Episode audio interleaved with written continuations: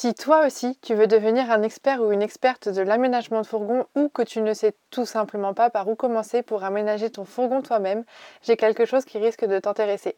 Tu peux tout d'abord visiter notre blog dont le lien est en description du podcast pour récupérer plein d'infos utiles et gratuites pour aménager ton van. Et si tu veux aller beaucoup plus loin dans ton idée de construire ton propre van, notre e-book de 800 pages, le manuel du fourgon aménagé, est le support qu'il te faut. Tu trouveras dans cet e-book des schémas, des tutos, des plans, des conseils bricolage. Bref, c'est une vraie Bible de l'aménagement. Et si après avoir lu l'e-book, tu veux du contenu encore plus concret, tu peux te pencher sur notre académie en ligne, le Van Camp. Tu y trouveras des tutos vidéo pour aménager ton van étape par étape et tu pourras y être accompagné et conseillé individuellement sur ton projet par des experts. Tous les liens sont en description du podcast. En attendant, on te souhaite un très bon moment avec l'épisode qui suit. Salut à tous et bienvenue dans le premier podcast consacré 100% à la vie en van. Moi, c'est Lucille et je suis là pour vous parler de ce sujet sans tabou, sans rien vous cacher et je vous dis tout.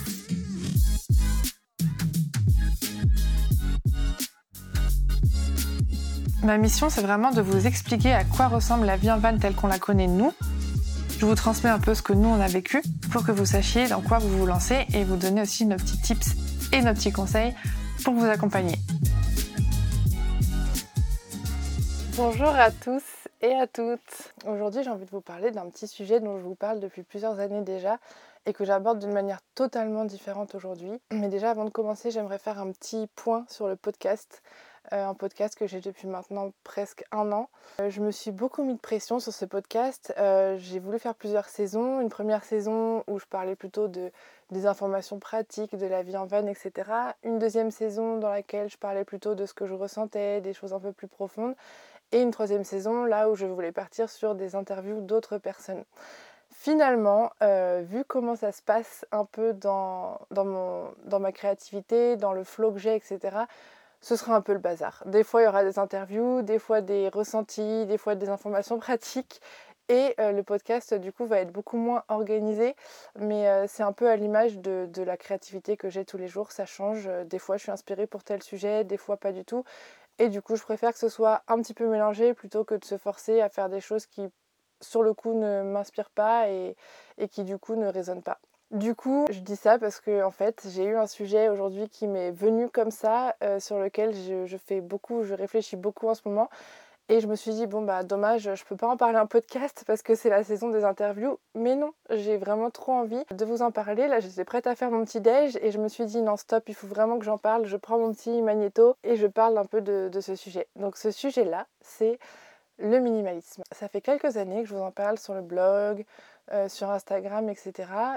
Et je l'ai toujours abordé de manière très méthodique. Et en fait, j'ai toujours mis un peu de côté le côté émotionnel euh, qu'il y a dans, ce, dans cette transformation de vie en fait quand on, on arrive, on passe de l'abondance on va dire au minimalisme.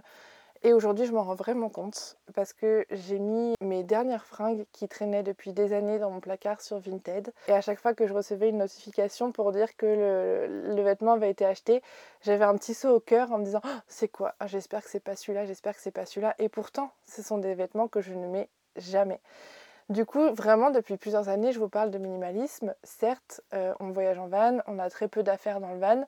Euh, et encore, ça, ça a vraiment beaucoup évolué depuis le début. Au début, nos, placards étaient vraiment remplis, blindés d'affaires. Il fallait tout déplacer pour prendre.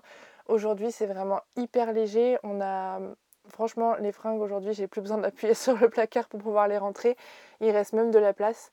Et ça, il y a 5 ans, ça n'aurait pas été du tout possible, alors qu'il y a 5 ans, je vous parlais de on est minimaliste. Et je vous disais, on a réussi, on est minimaliste. Mais au final, euh, j'avais encore des tonnes de cartons chez moi, des tonnes de cartons chez ma grand-mère. Du coup, c'était le côté un peu rassurant. Je savais que j'avais encore toutes mes affaires d'enfance, d'adolescence à un endroit. Donc, au final, je pense que le minimalisme, ça ne peut pas se faire du jour au lendemain. Il suffit pas de suivre une méthode euh, comme j'avais écrit sur le blog à l'époque en disant le jour 1, on trie les fringues, le jour 2, on trie les livres, le jour 3, on trie ceci, on trie cela. En fait, moi, ce que j'ai proposé comme méthode qui se faisait en une semaine, je l'ai fait en 5 ans. Et encore, je pense qu'il y a encore beaucoup, beaucoup de, de chemin à parcourir.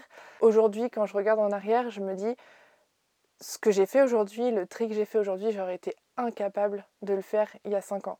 c'est-à-dire euh, mettre en vente à 3 euros des jeans de lycée qui, ont une valeur euh, inestimable à mes yeux. c'est ridicule hein, de donner de la... Ça peut paraître ridicule de donner de la valeur à des vêtements, mais c'est un peu comme si je vendais mes souvenirs, alors que pas du tout. Et aujourd'hui, je me rends compte que c'est vraiment une, euh, une passade, en fait, quelque chose. En fait, c'est comme si on laissait une période derrière nous, qu'on acceptait d'avancer et, qu'on lâchait un peu le passé. Donc vraiment pour moi le minimalisme, euh, la, chose qu'il y a, l'idée qu'il y a derrière se débarrasser des affaires, c'est un peu aussi l'idée d'accepter de se débarrasser du passé et ça peut être vraiment parfois compliqué. Vraiment, je l'ai fait en plusieurs, euh, en plusieurs étapes. Chaque année, on va dire que je fais deux fois du gros tri et chaque année, je me dis mais pourquoi j'ai gardé ça? Et pourquoi j'ai gardé ça? Et pourtant, l'année d'avant, je me disais, je ne peux pas me débarrasser de ça, il faut absolument que je le garde au cas où. Et au final, au fur et à mesure des années, aujourd'hui, on en est arrivé à un point où toutes nos affaires sont réunies au même endroit dans un box parce que voilà, il y a quand même une partie de meubles dont on voudrait pas se débarrasser et qu'on devrait vendre à un prix modique alors que quand on aura une maison, euh, on sera super content de les avoir, c'est des meubles qui ont coûté très cher. Mais il y a aussi quelques petits trucs comme des ustensiles de cuisine qui serviront dans une maison, etc. Mais il n'y a plus comme avant tous les petits... J'ai encore une petite boîte de souvenirs, évidemment ça c'est injetable, ça c'est sûr. Mais il n'y a plus tous les petits trucs, les petits vêtements de lycée qui me vont plus, que je mets plus, etc. Des choses dont j'arrivais pas à me débarrasser. Donc je pense qu'avec le minimalisme, il n'y a pas vraiment de méthode à suivre. Il faut y aller à son rythme, ne pas se mettre la pression, ne pas se dire ah je suis nulle, j'y arrive pas, c'est horrible, euh, j'arrive pas à me débarrasser des affaires, je suis matérialiste, je suis superficielle.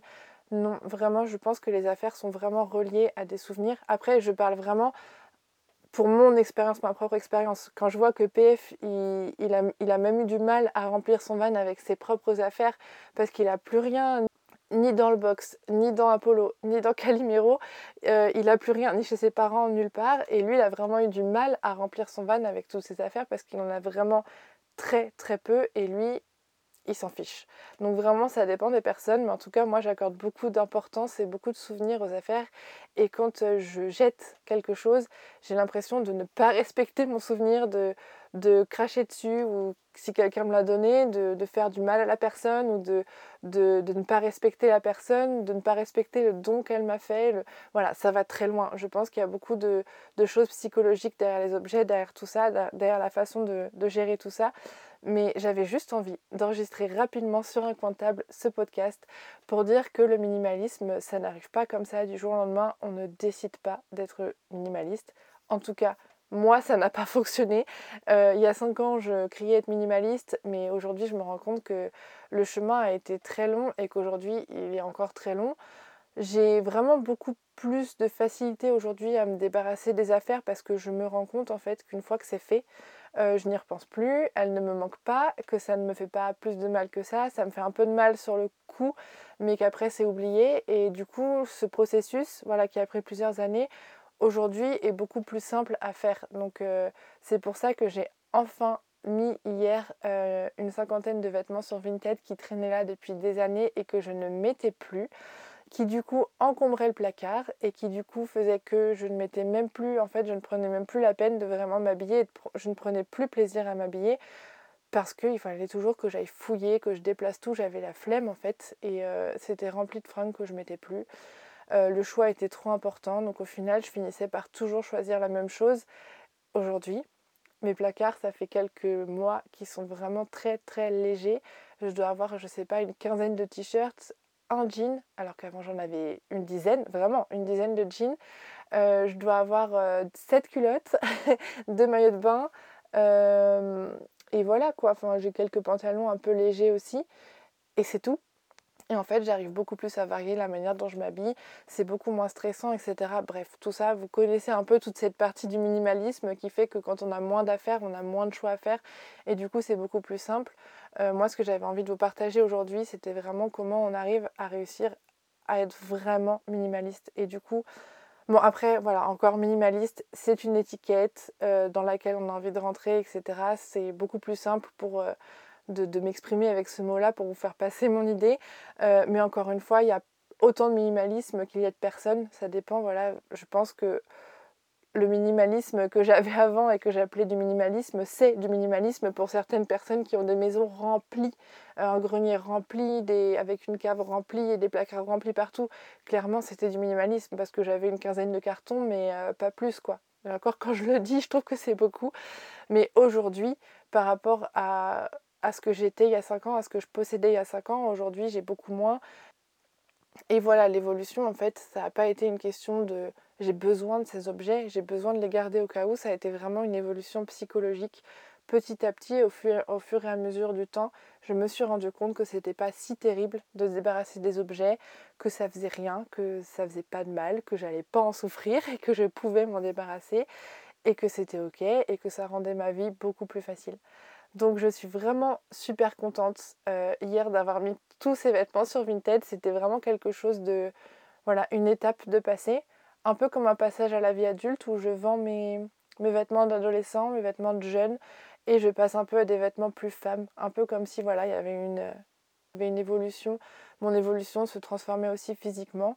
Du coup, voilà, ma conclusion, c'est que je suis certaine que le minimalisme, ne se ça ne se réduit pas seulement à se débarrasser d'objets.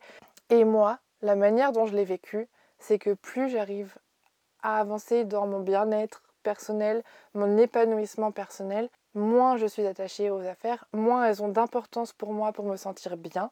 Je trouve personnellement, de ce que j'ai pu constater, après ça a peut-être été dit à d'autres endroits, peut-être que je découvre quelque chose aujourd'hui qui finalement euh, a été découvert il y a super longtemps et que je mets juste des mots dessus aujourd'hui et j'arrive vraiment à le ressentir, je ne sais pas. J'avais envie de vous partager ça en tout cas de mon point de vue, c'est que ma conclusion sur le minimalisme, c'est que ça dépend un peu de personnellement en tout cas. Je trouve que plus mon épanouissement personnel a avancé, plus je me suis sentie épanouie personnellement, dans mon couple, dans ma vie, plus je fais des choix alignés, moins les objets ont d'importance pour moi, plus j'avance sur la route du présent, moins, moins je suis attachée au passé. Et en fait, c'est mon état d'esprit, mon état d'être qui influence beaucoup sur ma manière d'être euh, sur le minimalisme. Combien de fois je n'ai pas voulu me débarrasser des objets parce que je me suis dit, Lucille, c'est juste une période où là, tu as envie de te débarrasser des choses, mais dans six mois, tu vas le regretter, tu vas être trop mal d'avoir donné ça ou d'avoir vendu ça, ça va être horrible. Et en fait, je me suis rendu compte que non. Des fois, oui, je repense à des objets et je me dis, ah, c'est nul, je l'ai donné, et puis ça dure deux secondes, et puis après, c'est parti, quoi, c'est pas grave. Donc voilà, j'avais super envie de partager ça avec vous de manière très spontanée. Euh, j'espère que ça résonnera en certains d'entre vous, certaines d'entre vous. Euh, je trouve que voilà, quand on vit en van, on a un peu l'impression qu'on doit être minimaliste, qu'on se doit de ne plus aimer les objets, qu'on se doit de se, débarrasser en fait de tout le superflu. Mais au final, je pense que ça peut être fait par étapes, qu'il y a peut-être parfois besoin que ça prenne plusieurs mois, plusieurs années pour respecter un peu le cheminement personnel, le cheminement spirituel et pour respecter un peu son propre rythme. J'espère que ça vous aura plu, que ce format vous plaît euh, autant que le reste. N'hésitez pas à me le dire en commentaire, à me faire un retour pour qu'on puisse en discuter. Et euh, voilà, je pense aussi que je vais euh, transposer cet épisode en article de blog pour compléter un peu les articles que j'avais mis il y a quelques années. À bientôt Et voilà, j'espère sincèrement que cet épisode vous aura plu. Si mon podcast vous a aidé à avancer dans votre projet d'une quelconque manière, je compte sur vous pour le noter avec 5 étoiles et pour le partager à vos proches. C'est vraiment la meilleure manière de soutenir mon travail. Si vous voulez en savoir plus sur l'aménagement, l'homologation ou tout autre sujet qui touche au van aménagé, vous pouvez me retrouver tout de suite sur mon compte Instagram levanmigrateur tout attaché ou sur le blog www.levanmigrateur.com. À tout de suite